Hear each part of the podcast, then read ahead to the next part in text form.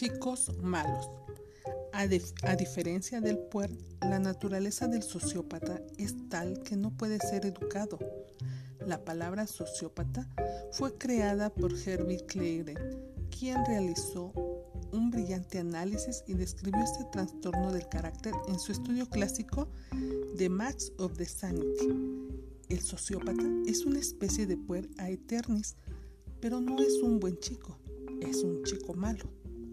A diferencia del puer, que, siempre, que simplemente no ha crecido, el sociópata tiene una falta de conciencia total o parcial, dependiendo de la severidad del desorden. En su extremo, estamos hablando de una mente criminal, la cual se caracteriza por lo que Freud llamó la kunai, en el superego, es decir, hoyos en la estructura moral. Un hombre así es más que inmaduro, es manipulador, tortuoso y desociado de las necesidades y sentimientos de los demás. Sin embargo, es encantador para muchas mujeres, carismático, muy articulado, energético, excitante, atractivo y divertido. Las mujeres dedicadas a él son usadas a su antojo como juguetes para su propio placer. Aunque tiene actividad sexual, el sociópata es capaz de separar la sexualidad de la verdadera intimidad. Es amado por las mujeres, pero las desilusiona repetidas veces y no logra mostrar un remordimiento apropiado. Las mujeres amazonas que anhelan una gratificación inmediata y hambrientas de excitación y dominio de los hombres se ven atraídas muy seguido por estos individuos perturbados. Su alarde, intrepidez y antecedentes pintorescos los hacen aparecer con frecuencia heroicos, siendo por el contrario peligrosos para la mayoría de las mujeres y muy difícilmente material para héroe. De Clark Kent a superhéroe. Sería preferible tener como héroe potencial al multifamado mandilón, el hombre bueno derrotado, despojado de su masculinidad. Dentro de cada Clark Kent apacible y de modales suaves vive un superhombre, el cual puede ser sacado a relucir por una mujer en verdad inspiradora. El devolver a este tipo de hombre su sentido de identidad y no ser presa de la casi irresistible tentación de continuar con la castración es un reto que debe ser aceptado con mucho cuidado. Cualquier mujer puede derrotar a un hombre y muy pocas son capaces de reconstruirlo de verdad. A excepción del sociópata, estas variedades de hombres suaves, aunque quizás no satisfagan la versión idealizada del héroe de la mujer moderna, representan opciones viables para ella, especialmente ya que el hombre de verdad escasea. Muchos hombres de verdad ya están casados, otros son mucho mayores. Y un gran número de hombres maduros de edad adecuada han sido afectados de manera negativa por la ola feminista se han vuelto maleducados, agresivos, enojados, arrogantes, en desacuerdo con las mujeres. Muchos hombres de verdad que no fueron vencidos por el feminismo razonan que tienen que pelear por su vida con las mujeres. Toman venganza a la defensiva. Casi siempre se acercan a la mujer con una arrogancia que parece decir, yo soy el hombre aquí. Tú no eres mejor hombre que yo y si piensas que lo eres, pruébalo. A menudo lo único que pretende es tener sexo casual con ella, después del cual la desecha. Cada vez que esto sucede, el hombre se siente victorioso y la mujer vencida, reafirmando lo que la mujer sospecha en secreto. El sexo para el hombre puede no significar nada, aunque para la mujer siempre representa algo. Sexo, la gran diferencia. La mujer moderna en su mayoría se ha liberado de sus represiones sexuales. La pregunta ahora, ¿es libre?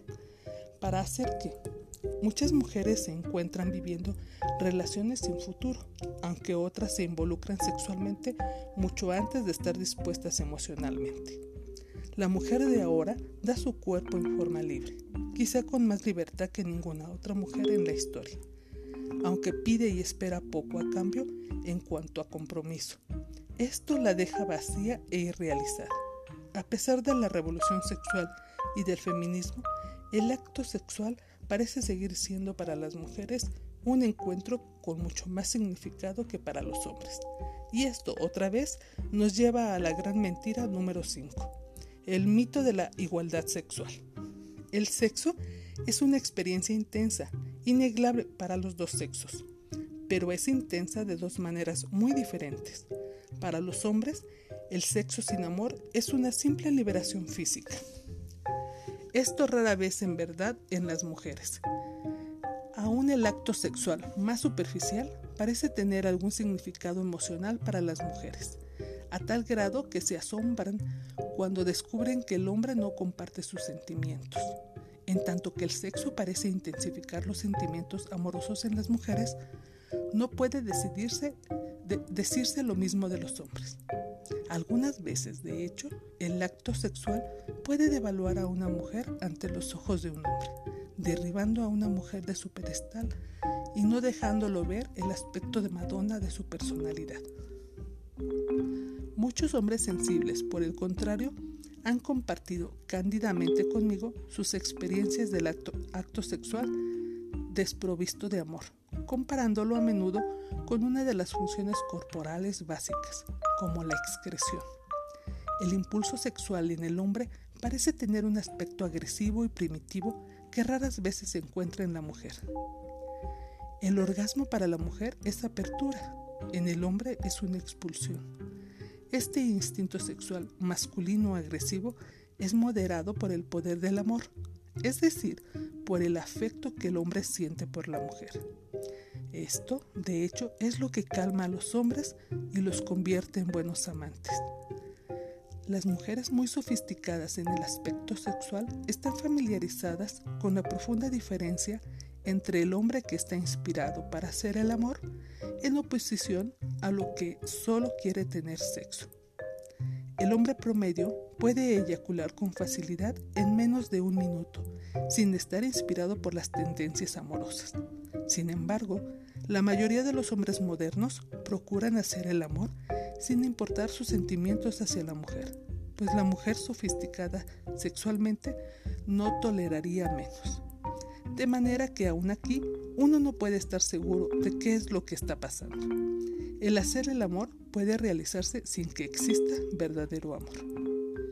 ¿Cuándo entonces debe una mujer tener sexo con un hombre? Si ella no está interesada en una relación de compromiso, la respuesta es siempre que lo desee.